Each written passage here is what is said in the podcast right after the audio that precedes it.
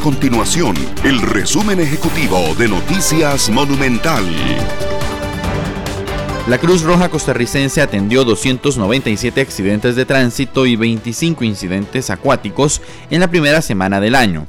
Durante esa primera semana, los socorristas trasladaron a 326 personas a centros médicos, 61 fueron críticos, 157 urgentes, 108 estables y 29 que perdieron la vida.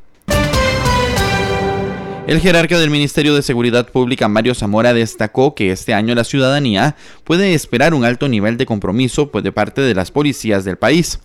Esto luego de que, según el organismo de investigación judicial, el 2023 fue el año más violento de la historia con 907 homicidios y que la última encuesta del Centro de Investigación y Estudios Políticos de la Universidad de Costa Rica, CIEP-UCR, colocó la inseguridad como la principal preocupación de los costarricenses.